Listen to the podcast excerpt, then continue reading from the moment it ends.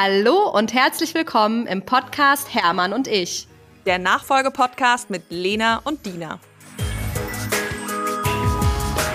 Im Weekly sprechen wir über unsere Erlebnisse mit VerkäuferInnen in den letzten Wochen, die uns mal wieder gezeigt haben, dass das Produkt zweitrangig und der Mensch das Entscheidende ist.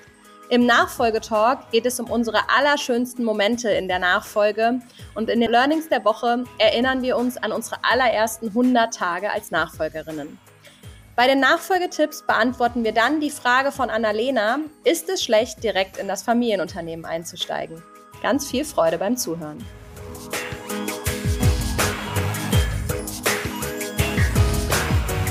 Hallihallo Lena! Hi Dina! Eine neue Podcast-Folge. Weekly. Yeah, ich freue mich. Wie war deine letzte Woche? Oh, meine letzte Woche war ähm, auf jeden Fall spannend und irgendwie muss ich jetzt, wo du mich fragst, direkt an was denken. Ich hatte nämlich letzte Woche, habe ich mit meinem Papa darüber äh, viel diskutiert, was wir nächstes Jahr so ähm, an Schulungen machen. Und wir schulen eben vor allem immer viel im Verkauf. Und ähm, das, da gibt's ja natürlich so die verschiedensten Dinge und wir schulen aber vor allem immer viel so dieses ganze Thema Empathie, wie kann ich mich in den Kunden reinversetzen, wie kann ich wirklich interessierte Fragen stellen und investieren auch ehrlicherweise ziemlich viel da rein, dass unsere KollegInnen wirklich intrinsisch motiviert sind, also Freude am Job haben, gute Laune versprühen und so weiter. Und immer wieder wird dann immer so ein bisschen gesagt, so, na ja, ihr müsst doch viel mehr so Verkaufstechniken und weiß ich nicht, so gefühlt Gehirnwäsche beim Kunden, weiß der Himmel was, ja, irgendwie sowas. Und ich finde das immer sehr befremdlich.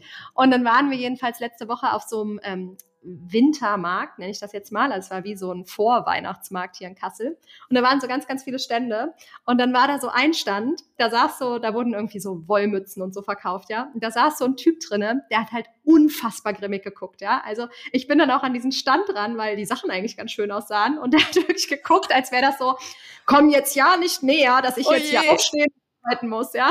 Ja, richtig guter Verkäufer, ich merke genau. schon. Ich war dann so, ah, so geht Verkaufen heute. Das war wirklich so, so, okay. Und dann so zwei Stände weiter war so ein Glühweinstand.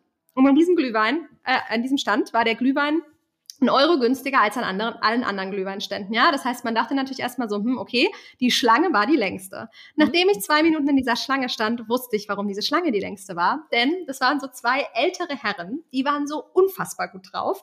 Und die haben halt immer, wenn jemand Trinkgeld gegeben hat, haben die den halt gefragt, wie heißt denn du? Und dann haben die halt gesagt, keine Ahnung, ja, Lena zum Beispiel. Dann haben sie so eine Klingel geklingelt und haben dann gesagt, Trinkgeld von Lena. Danke, Lena. die ganze Reihe hat Süß. natürlich gekrölt und dann ging das irgendwann so, ja, ne, von wem ist denn das, äh, von, von wem ist denn das Trinkgeld? Ja, von meiner Mama, die bezahlt. Danke, Mama. ganz doof. Das war einfach so ein krasses Beispiel. Ich stand da wirklich und dachte mir, so weißt du ganz ehrlich, es ist alles scheißegal. Jede Verkaufspsychologie kannst du einfach komplett über den Haufen werfen. Wenn die Stimmung passt und die Leute Bock haben, dann mhm. gehen halt alle zu diesem Stand. Punkt, ja. Ende aus. Und das war irgendwie so ein und ähm, schönes Erlebnis. Genau, und die haben natürlich Trinkgeld gegeben ohne Ende, ja. Wahrscheinlich mhm. war genau deswegen der Glühwein da so günstig, weil die einfach ja. gesagt haben, komm, mach günstigen Glühwein, gute Laune, gibt's mehr Trinkgeld, Trinkgeld, unversteuert, bla bla bla, viel geiler, ja. ja. Ist ja. teuren Glühwein. Und äh, alle anderen guckten irgendwie neidisch hinterher. Naja, jedenfalls war ich so, ähm, war ich so richtig äh, inspiriert und war so, okay, was machen wir jetzt im Möbelhaus damit? klingelt ihr jetzt auch immer so, weißt du, so eine Durchsage. Nicht so, hallo, hallo, der kleine Peter hat seine Mama verloren, sondern hallo, hallo, wir haben von. genau.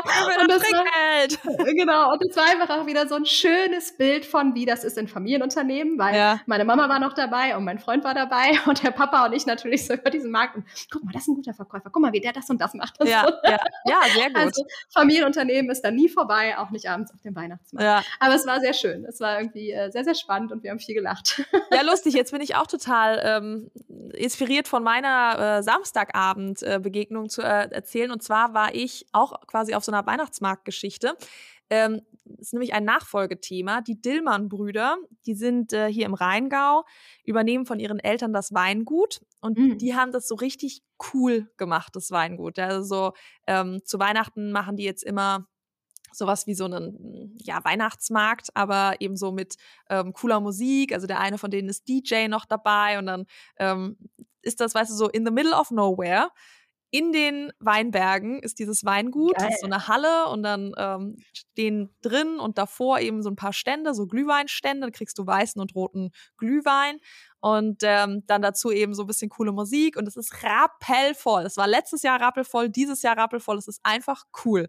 Und die zwei Typen, die haben ähm, die sind, sag ich mal, so bekannt geworden hier in der Region, weil die in der Corona-Zeit Electronic Wine Tasting gemacht haben. Also das waren ähm, ja, Online-Wine-Tasting, da hast du dann so eine Kiste gekauft, hast du dir ähm, zuschicken lassen, so ein paar Weinflaschen und dann haben die mit dir zusammen diesen Wein probiert und der eine hat dann währenddessen immer so ein bisschen aufgelegt und haben so coole Sachen zu dem Wein erzählt und wie sie, keine Ahnung, gerade cool. ähm, letzte Woche irgendwas bei dem Keltern gemacht haben, keine Ahnung. Es war einfach spannend, ja.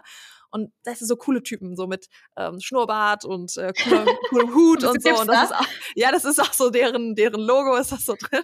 So ein lustiger, tanzender Mann, so mit Wein, ja. und ähm, das habe ich äh, letztes Wochenende, am Samstag war ich da. Ähm, und ja, ich habe einfach wieder gedacht, weißt du, dann sind natürlich auch Mama, Papa und die beiden Söhne sind dann da und ähm, schmeißen dann da diese Party, ja. Ähm, klar, da sind auch noch ein paar andere, die den Ausschank machen, aber das ist einfach, einfach was Tolles, es ist was Herzliches, macht Spaß und macht auch Freude, denen dann zuzuschauen, wie die ähm, das rocken wirklich. Ja. Ist echt immer da, wo das Herz mit dabei ist, ne? Mhm. Das kannst du Tränen, wenn, wenn du will, wie du willst, wenn das Herzblut mit dabei ist und dann kommt einfach diese Freude raus und dann ist es einfach was anderes, ne? Ja. Ja, und ich meine, es kommt mega gut an. Letztes Jahr rappelvoll, dieses Jahr rappelvoll, das musst du erstmal hinbekommen. Und das Nächstes Jahr sagst du mir mal Bescheid, dann komme ich Ja, mit. gerne. Ja, ja, ja, gerne. Ja, also wir sind da mit dem Zug cool. dann hingefahren und wirklich da so rumge, äh, also so gewandert quasi. Ich dachte so, nein, das kann ja nicht wahr sein. ja, aber haben noch einige andere gemacht. ja, cool, richtig schön. Und dann auch noch eine Nachfolgegeschichte. Wie großartig. Genau. Nachfolgetalk.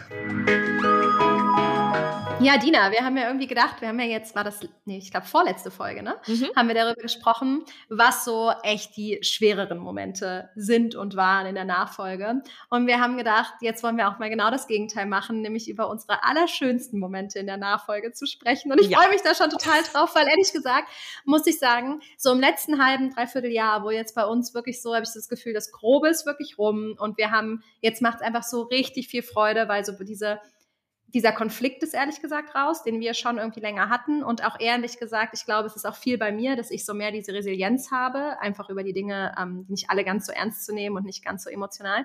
Seitdem ähm, sehe ich super viele positive Sachen. Aber mhm. wenn ich mhm. mich selber reflektiere, die ersten zwei Jahre, wo es teilweise noch so schwer für mich war, habe ich so klassisch Deutsch, immer so, ja. das ist scheiße und das ist scheiße und das ist scheiße.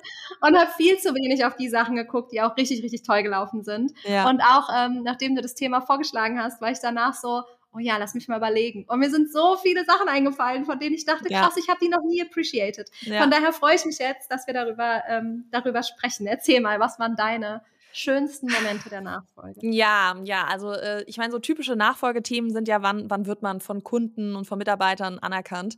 Und ähm, ich kam ja hier ins technische Unternehmen Lasermaschinenbau, ja, ähm, ohne irgendwie große Fachkenntnisse zu haben. Und dann habe ich elf Monate ja in der Konstruktion gearbeitet, habe dann auch mal in der Produktion ein bisschen mitgearbeitet, aber die Konstruktion habe ich echt lang gemacht. Und das hat ähm, ja, mir erstmal viel Spaß gemacht. Hat auch so einen kreativen Part und dieses Zeichnen, das war irgendwie schon so mein Ding. Ähm, und ich habe natürlich irre viel gelernt. Und dann gab es irgendwie so ein äh, Gespräch mit einem Kunden, das ich mit meinem Vater zusammen gemacht habe und mein Vater ist zwischendurch rausgegangen und ich habe das Gespräch einfach weitergeführt und der Kunde war so überzeugt davon, wie super ich das gemacht habe, dass er mich dann gefragt hat, ja, also schon super. Was ist denn Ihr Hintergrund? Haben Sie haben Sie irgendwie Maschinenbau studiert oder so? Ich dachte so, ich so, nee, nee, ich habe Wirtschaft studiert und Kunstgeschichte und Philosophie. er konnte es natürlich nicht glauben, aber für mich war das natürlich ein fantastischer Moment. Und ähm, auch sehr schön, weiß ich noch, als ich dann eben diese Konstruktion gemacht habe, ähm, kam dann irgendwie einer unserer, äh, unserer äh, wie nennt sich das, am längsten gedienten Mitarbeitenden, also einer der Mitarbeiter, die eben schon am längsten dabei sind, ja, kam ja. dann zu mir und hat eine Frage gestellt und ich konnte die dann an der Konstruktion ihm erzählen und äh, erklären. Es war natürlich auch eine großartige Situation für mich und oh, noch besser ich. war, als mein Vater, der das dann auch mitbekommen hat, das dann anderen erzählt hat, ganz stolz. So, also jetzt weiß ich, dass Dina richtig Bescheid weiß, weil der Herr so und so ist zu ihr gekommen und hat gefragt, wie das funktioniert. Also da war ich wirklich so. also das waren, glaube ich, so Momente, wenn man dann so das Gefühl hat, okay, doch, das, was ich hier mache und diese ganze harte Arbeit, die ich reinstecke, ich komme rein ins Thema, ich werde anerkannt vom Team. Mein Vater sieht es auch, das waren einfach super Momente für mich. Und bei ja, dir hast du auch sowas? Oh ja, ganz viele. Und an einen Moment, den ich mich noch am allermeisten erinnere, ist, mein Papa hat immer am Anfang gesagt, passt so ein bisschen zu unserem Thema aus dem Weekly ja am Anfang, Lena, du musst erstmal den Vertrieb. Ne? Du musst erstmal vorne am Kunden. Und ich war halt so, ich kam aus dem BWL-Studium, ich war so, nee, lass mich mal die Prozesse aufräumen und Digitalisierung und Personal und so weiter und so fort. Und ähm, habe mich dann, hab dann aber gesagt, ja, okay, wenn du meinst, das ist so wichtig. Und irgendwie hatte ich aus welchem Grund auch immer überhaupt nicht so richtig Bock auf wirklich Vertrieb, Vertrieb, ja. Und habe mich dann auch am Anfang immer so ein bisschen schwer getan. Und eigentlich bin ich ja jemand, der quatschen kann. Ich kann auch beim Kunden, ich komme da, glaube ich, auch ganz gut an. Aber ich war auch wirklich immer mehr als froh, dass ich so meine, meinen Hausleiter, Vertriebsleiter und so weiter hatte und ich mir bei dem unheimlich viel abgucken konnte, ne? weil mhm. ich hatte das einfach so nicht drauf.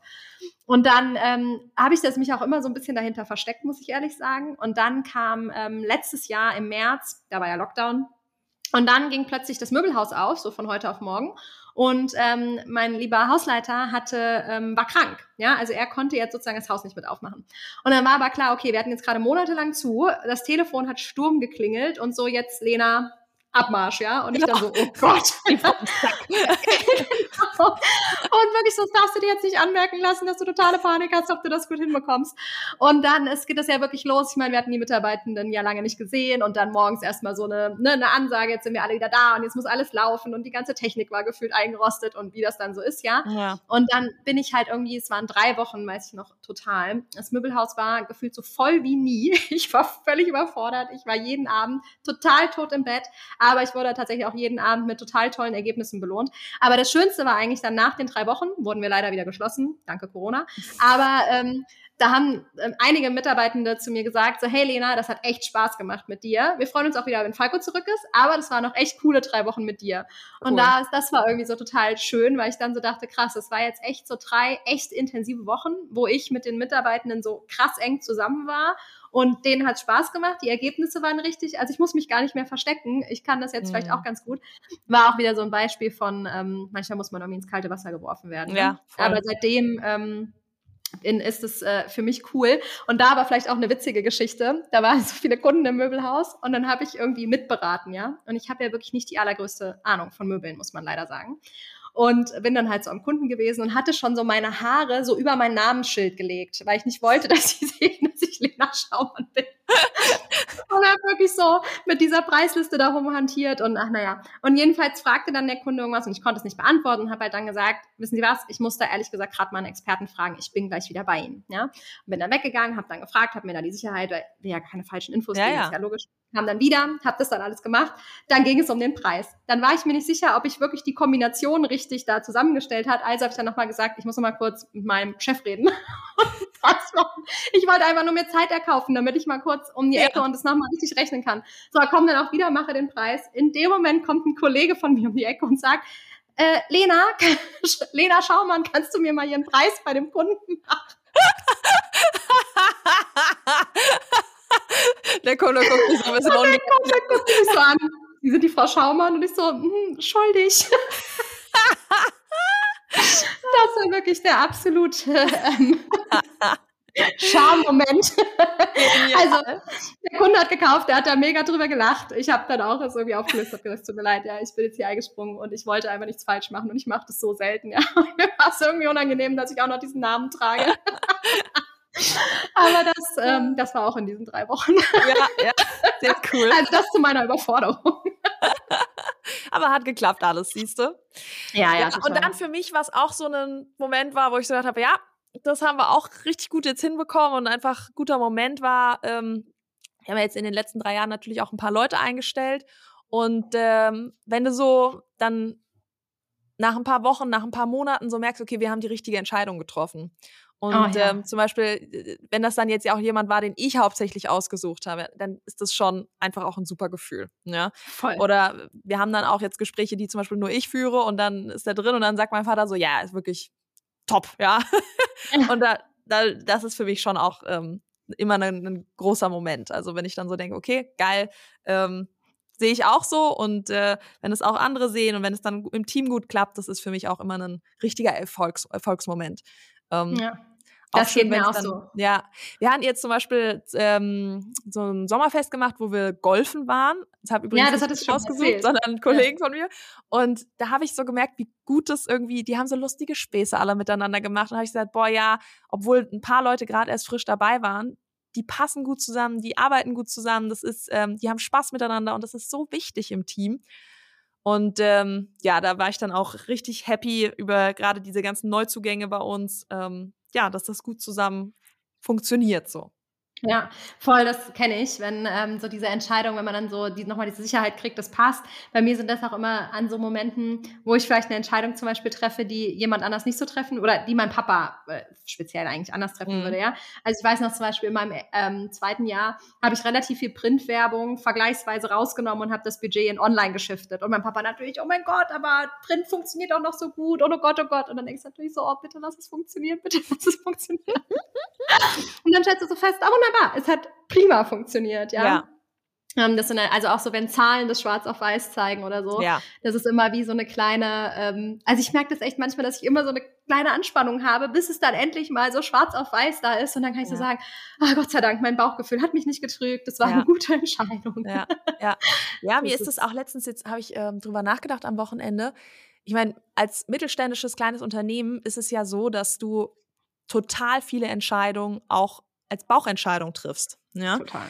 Ähm, wir haben eben jetzt nicht wie, keine Ahnung, bei Siemens äh, 50 Leute, die mir das dann nochmal durchrechnen, ja, auf ihre eigene Art und Weise, so dass ich dann hinterher wirklich eine ähm, rein faktenbasierte Entscheidung treffe.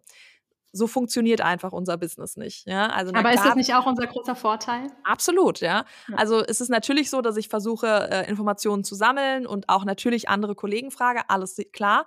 Aber ich glaube, dass, wenn man das jetzt vergleicht, dann ist das bei mir hochgradig Bauchgefühl alles, ja, und halt so nach Gefühl und wen stelle ich jetzt ein und all diese Geschichten. Wobei beim Einstellen, du guckst den Leuten hinterher doch immer nur vor den Kopf. Du, man muss mit den Leuten zusammenarbeiten. Aber auch andere Geschäftsentscheidungen, ganz viel Bauchentscheidung immer. Ne? Und ähm, wenn man dann so merkt, dass das Bauchgefühl irgendwie passt und natürlich ganz viel ist einfach gesunder Menschenverstand auch, ähm, das ist schon ein gutes Gefühl. Und dann denkt man so, ach Gott sei Dank, ja, ich bin ja, total, total un unbrauchbar für diesen Job hier. Total, aber das ist halt auch so krass, ne? Weil ich meine, ich glaube ja, dass das einer unserer großen Vorteile ist, dass wir diese Bauchentscheidungen treffen können. Weil ich gerade in meinen so einer Zeit, was willst du jetzt gerade alles rechnen und tun? Wir wissen doch eh nicht, wie es morgen aussieht, ne?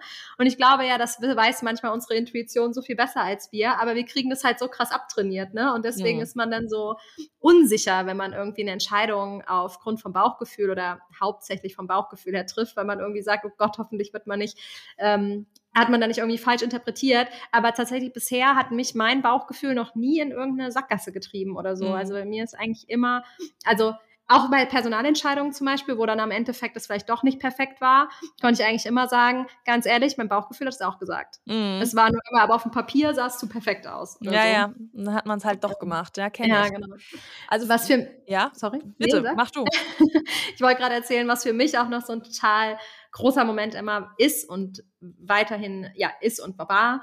So mein Papa ist nicht so der Mann des großen Lobes und ähm, wenn er dann mal so Lob ausspricht, dann ist es für mich auch immer irgendwie so total groß. Ja. Ich weiß noch jetzt Ende, dann war das Ende September, da hatten wir so eine, ähm, so, ein, so eine Hausmesse, haben wir, da laden wir immer so ganz viele befreundete Unternehmen ein und machen mal so richtig wie so eine kleine Messe im Möbelhaus und dann haben die Kunden können halt, hier können sie ein bisschen Aale Wurst, das ist so eine nordhessische Spezialität probieren. Ah, kennst du, habe ich dir Kenn ich, ja, die ist sehr lecker. und äh, hier können sie Kasseler Honig probieren, das ist einfach alles so ein bisschen Aktion, ja. Mhm. Und ähm, dann liefen die richtig, richtig, richtig, richtig gut. Und der 1. Oktober war ja dann auch ein Samstag. Das heißt, sozusagen der, der Monat wurde auch abgeschlossen mit dem Freitag von dieser Messe. Mhm. Und dann rief mein Papa Samstagabends an und meinte so, Lena, stimmen denn diese Zahlen? Also, das war ja so eine tolle Hausmesse und auch so ein toller Monat. Echt klasse. Herzlichen Glückwunsch. Und ja. ich war so richtig so. ja. Yes. ja, das kann sind ich auf jeden verstehen. Fall auch immer so die Momente, also ja. wo man einfach so, ja, da ist man einfach glücklich. Ja, auch so Luftsprünge macht. Ja, also ich weiß noch, ja. wie ich meinen ersten Laser verkauft habe. Ähm, ey, da war ich sowas von stolz. Ja, ich habe den Kunden von vorne, also von der ersten Anfrage bis dann zum äh, Vertragsabschluss, habe ich den betreut. Hammer. So geil, wirklich. Ähm, da habe ich mich auch, ich bin da wirklich mit stolz geschwollener Brust durch die Firma gegangen. habe mich super gefühlt. Ja, war, war genau, ja, besser ging's nicht so, ja? ja. Oder zum Beispiel, als ich das erste Personalgespräch geführt habe und hatte ich natürlich furchtbare Sorge davor, habe mich da vorbereitet und bin dann ähm, da mit meinen, meinen Notizen reingegangen und ach, habe mit meinem Vater das zuerst durchgesprochen und habe mit ihm quasi so das Personalgespräch vorgeführt und dann nochmal in echt.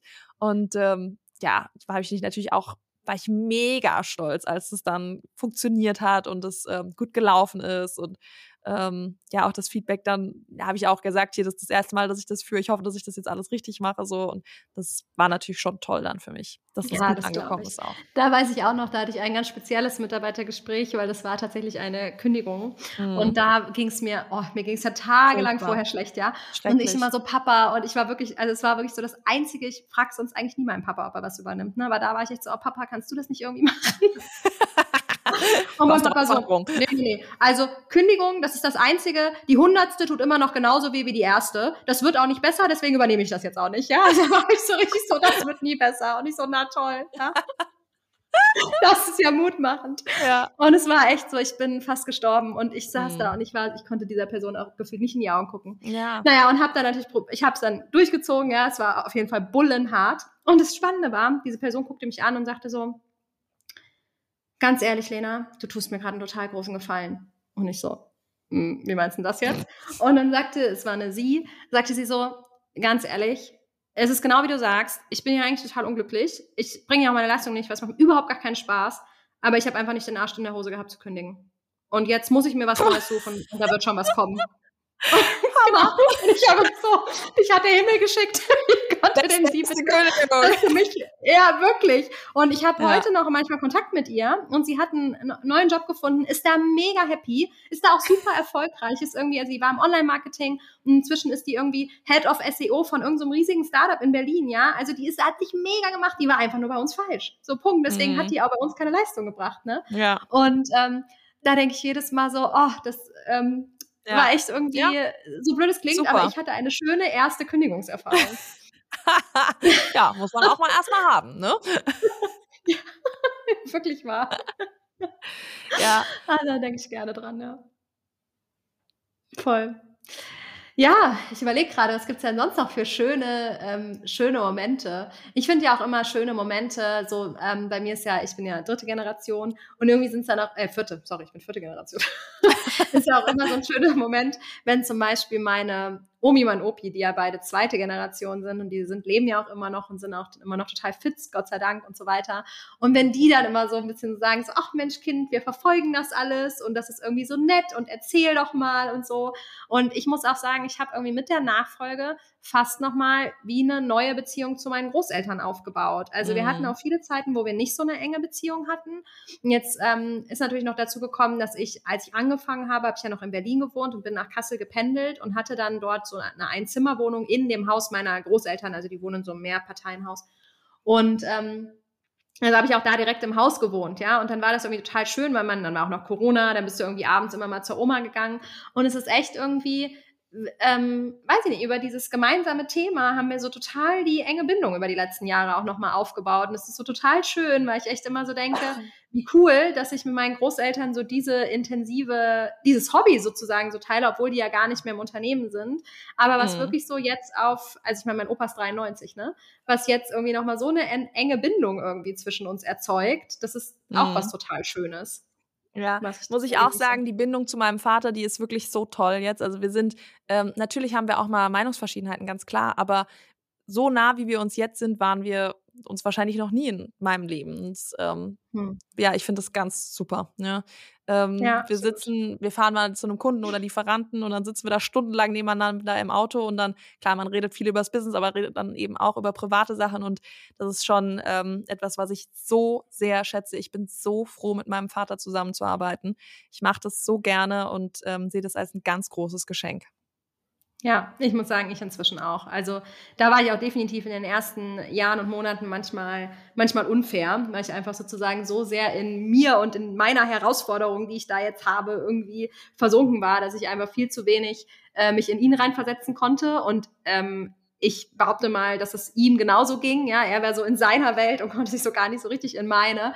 Da haben wir einfach ein bisschen länger gebraucht, aber mhm. ähm, daraus haben wir auch gelernt und können das, glaube ich, jetzt dafür umso mehr wertschätzen und das ist natürlich auch total schön, ja. Learning der Woche. Nina, ich habe gestern den Podcast Fast and Curious gehört. Ich weiß, du hörst den ja auch immer mal ganz gerne, ne? Von äh, mhm. Lea und Verena. Also auch Empfehlung hier ohne Werbung, aber der Podcast finde ich ist echt ein guter Wirtschaftspodcast von zwei ja. tollen Unternehmerinnen.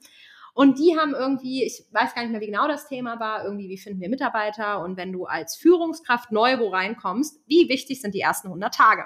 Darüber haben sie gesprochen und ich glaube, Lea war es, die dann gesagt hat, ja, die ersten 100 Tage sind ja die allerwichtigsten, weil da musst du ja ganz, ganz viele Veränderungen anstoßen, weil nach 100 Tagen gehörst du schon zum Inventar, bist also nicht mehr neu, hast also nicht mehr diesen Blick von außen und deswegen musst du in den ersten 100 Tagen ähm, ich glaube, sie hat dann auch noch irgendwie gesagt, so da kriegst du ja auch das Vertrauen der Mitarbeiter. Das heißt, da musst du gleich irgendwie liefern, ja.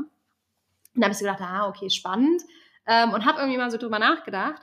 Und ähm, ich meine, ich kannte diese Regel in Anführungsstrichen nicht, ja, sie hat es jetzt ja sehr schwarz-weiß dargestellt. Ähm, aber ich muss sagen, ich habe tatsächlich unheimlich viel in den ersten 100 Tagen angestoßen.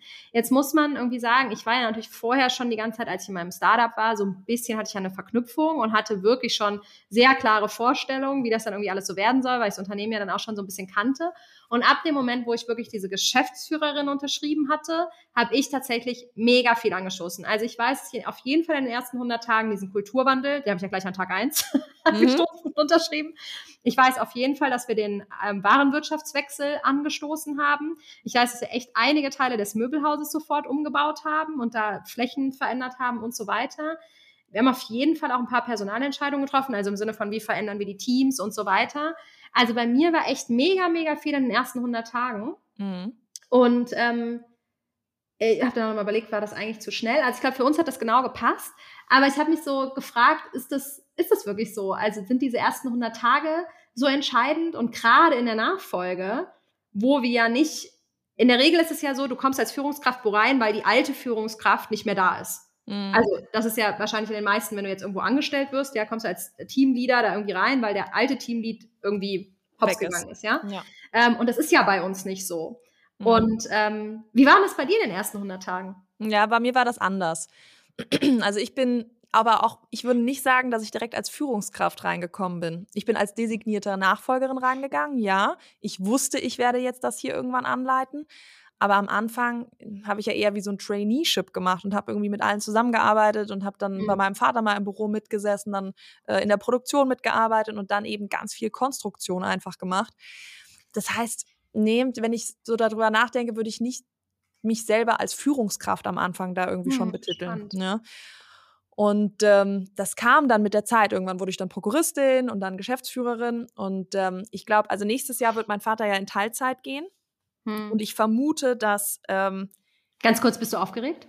Ähm, pff, nee, also eigentlich, ich freue mich drauf, muss ich ehrlich sagen. Ich ähm, ja. freue mich darauf, dass ich äh, dann mehr Sachen noch umsetzen kann. Und ich finde es super. Ich bin mega froh natürlich, dass er noch ähm, halbtags da ist. Also wir machen dann irgendwie so drei Tage, zwei volle, einen halben, ähm, wo er dann uns noch bei ähm, dem Vertrieb im Ausland unterstützt und bei so zwei Projekten, die er eben angeleiert hat, die denke ich, jetzt auch in seiner Hand bleiben sollten.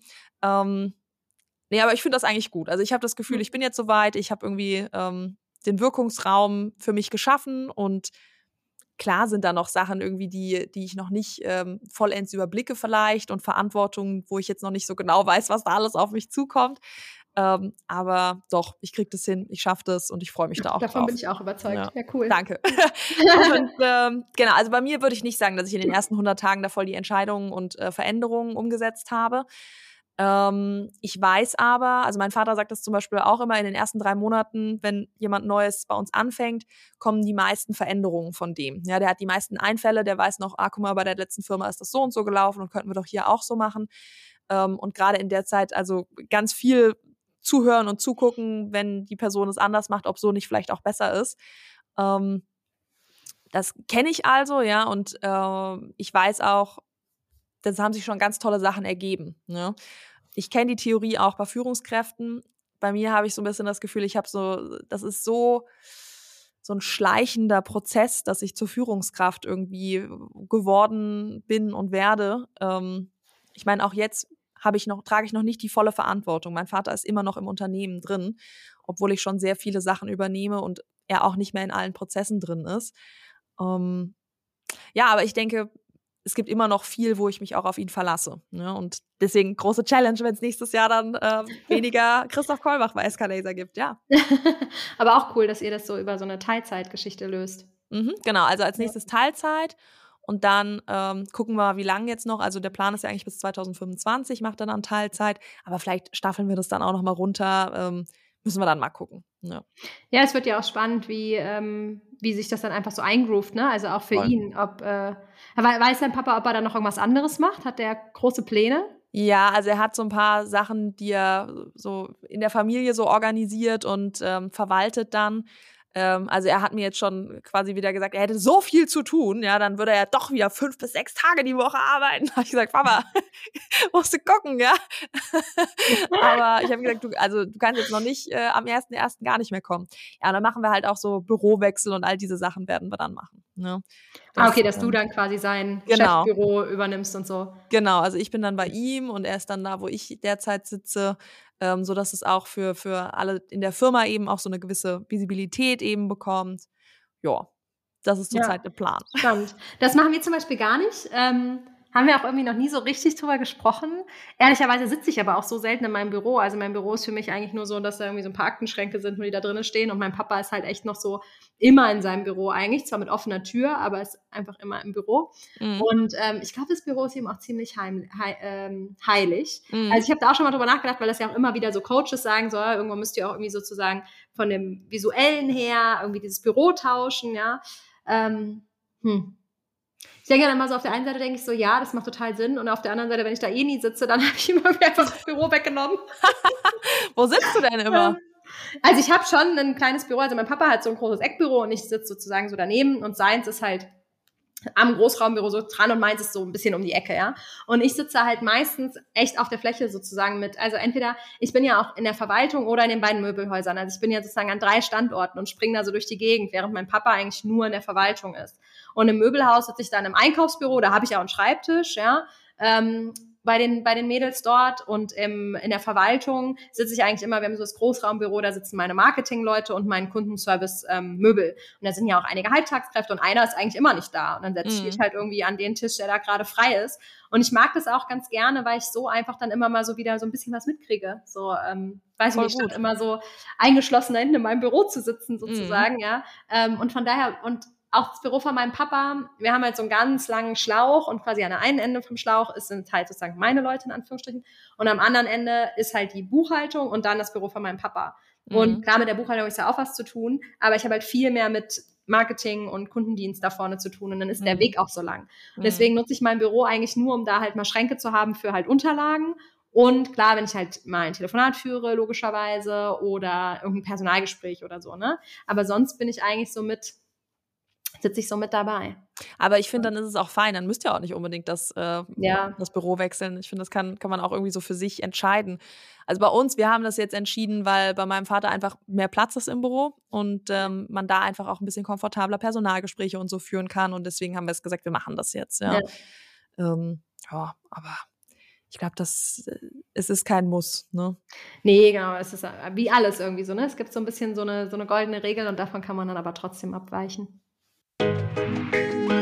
Nachfolgetipps.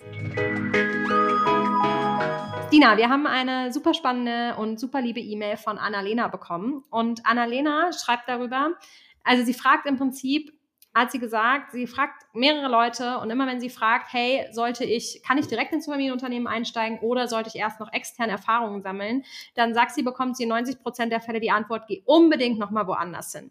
Und jetzt ist ihre Frage, weil sie möchte eigentlich gerne direkt einsteigen, ist es schlecht, direkt ins Familienunternehmen einzusteigen? Sehr gute Frage, Frage, an uns, weil wir haben von beidem eine hier. Stimmt. Ja, ja Lena, ja. fang mal an. Okay, ich fange an. Also, ich glaube, dass das höchst individuell ist. Also für mich zum Beispiel war es total wichtig, externe Erfahrung zu sammeln aus zwei Punkten. Einmal daraus, weil ich einfach aus irgendeinem Grund mich viel zu klein gefühlt habe, in dieses Unternehmen zu gehen und einfach nicht gesehen habe, welchen Mehrwert ich da bringen soll. Und ich brauchte das wirklich für mein Selbstbewusstsein, dass ich mir erstmal woanders sozusagen noch meine Sporen verdiene. Und ich glaube auch, dass es letztendlich sinnvoll war, weil ich von dort einfach andere Ideen mitgebracht habe. Anderes Wissen, was es so im Unternehmen noch nicht gab. Trotzdem würde ich aber nicht sagen, dass das die allgemeingültige äh, Antwort ist, aber so ging es mir einfach. Also mir hat das sowohl für mein Selbstbewusstsein und der Teil war ehrlich gesagt der allergrößte, als auch dafür, dass ich durchaus Ideen von außen mitbringen konnte und das Unternehmen so weiterentwickeln konnte. Wie war es bei dir? Ja, also ich bin am überlegen, bei mir ist es ja so, ich bin ja direkt nach dem Studium eingezogen. Also eingezogen, haha. eingezogen ins Unternehmen, dann habe ich Im halt gewohnt. Sinne des Wortes. genau.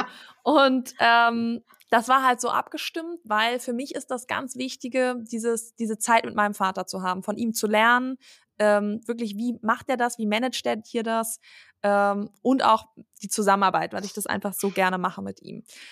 Und ich meine, bei meinem Vater ist es ja so, der ist jetzt 65 und bei ihm ist es, ich sag mal, die Rente ist absehbar ähm, und er hat ja auch noch seine ganzen anderen Projekte da, an denen ja. er dran arbeiten muss.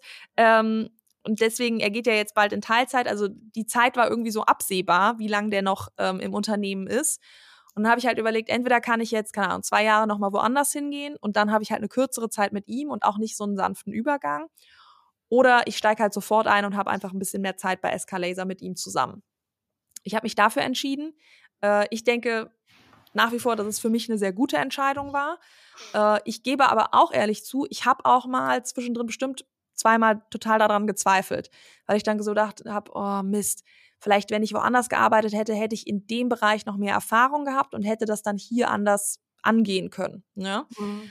Ähm, und dann habe ich aber andererseits auch gedacht, mh, hm, zum Beispiel, ich habe es relativ schnell geschafft, hier in der Belegschaft total anerkannt zu sein. Ähm, und das habe ich geschafft, indem ich quasi dieses Internship gemacht habe und mit jedem Einzelnen gearbeitet habe. Das hat super viel Zeit gebraucht. Hm. Aber meiner Meinung nach war es diese Zeit zehnmal wert, weil ich dadurch ähm, ja einfach ein gutes Verhältnis aufgebaut habe mit den Leuten. Und es war dann so nach einem Jahr, war das sowas von vollkommen fein für alle, dass ich das hier mache und übernehme. Und ähm, relativ schnell, also viel früher als von nach einem Jahr, war das auch an dem Punkt, dass ähm, ich, ich habe keine dummen Sprüche oder sowas reingedrückt bekommen, was ja in anderen technischen Unternehmen vielleicht auch hätte passieren können.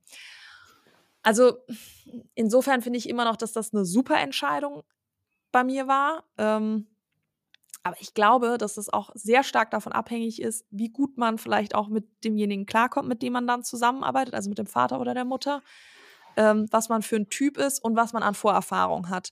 Also ich glaube, vielleicht gibt es da auch so einen Tipping Point, ne? Also, weil mhm. ich muss zum Beispiel sagen, ich war ja die ganze Zeit total entspannt und war so, mein Papa ist ja eh jung genug und muss ich mir mhm. jetzt keine Gedanken drüber machen und will ich ja auch eh nicht.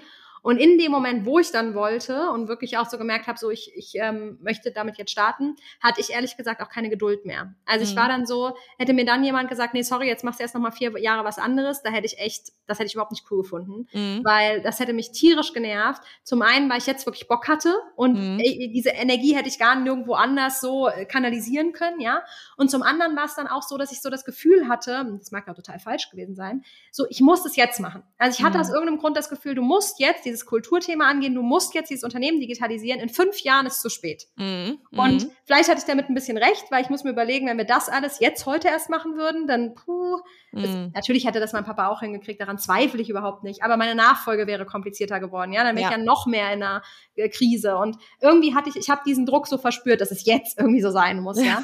Und dem habe ich dann auch nachgegeben, also vielleicht ist auch das viel so ein bisschen Bauchgefühl, so wann ist der richtige Zeitpunkt für mich gekommen und ich glaube, wenn man so Bock darauf hat, ja, und irgendwie so sieht, was man da jetzt verändern kann und loslegen kann, dann wäre es ja völlig bescheuert, diese, diesen, diese, ich nenne es jetzt mal Energie zu nehmen und zu sagen, ja, ich mache jetzt nichts mit dir, ich chill jetzt nochmal irgendwo anders ab. Also, Mhm. Du weißt, wie ich das sagen will, ne? Aber Voll. ich glaube, wenn man das eine total will, kann man sich für was anderes nicht mehr so begeistern. Mhm. Also ich denke, es gibt von beidem total erfolgreiche Modelle und ganz tolle Beispiele. Ähm, wo das super geklappt hat oder auch nicht super geklappt hat. Ähm, nee, wo es super geklappt hat bei allen. So. Und es kann aber auch bei beiden schief gehen. Also Total. ich glaube nicht, dass der Einstieg dafür verantwortlich ist oder entscheidend ist, ob es hinterher ähm, klappt oder nicht klappt. Hm. Ich glaube, dass das viel mehr auf einer persönlichen Ebene abläuft. Hm. Ja, also glaube ich auch. Von daher, liebe Annalena, unsere Meinung. Gut, dass du fragst. Ähm, und wir beantworten auch, wie du merkst, total gerne diese Frage. Aber hör da echt auf irgendwie dein Bauchgefühl und das, was sich für dich da richtig anfühlt. Und wenn eigentlich 90 Prozent der Leute was anderes sagen, kann es trotzdem sein, dass du zu den 10 Prozent gehörst, wo Ja. es anders auf jeden Fall besser funktioniert. Also da würden wir, glaube ich, beide ganz stark zu deiner persönlichen Entscheidung motivieren wollen. Richtig. Viel Erfolg. Lass uns wissen, was du jetzt endlich getan hast. Genau. Genau. Ja, perfekt, Dina. Dann war es das schon wieder. 40 Minuten sind schon wieder um. Lena, Ich ich, wünsche dir eine tolle Dank. neue Woche, tolle zwei neue Wochen. Ich freue mich Ja, schon danke. total auf unsere nächsten Podcast-Gäste. Wir sind ja wieder am Planen. Ähm, ich will jetzt noch nicht zu viel spoilern, aber es wird cool. Ja, ich freue mich auch sehr drauf, liebe Dina. Hab eine großartige Woche und wir hören uns ja in zwei Wochen zur nächsten Aufnahme. Bis dahin. Bis dann. Ciao, ciao.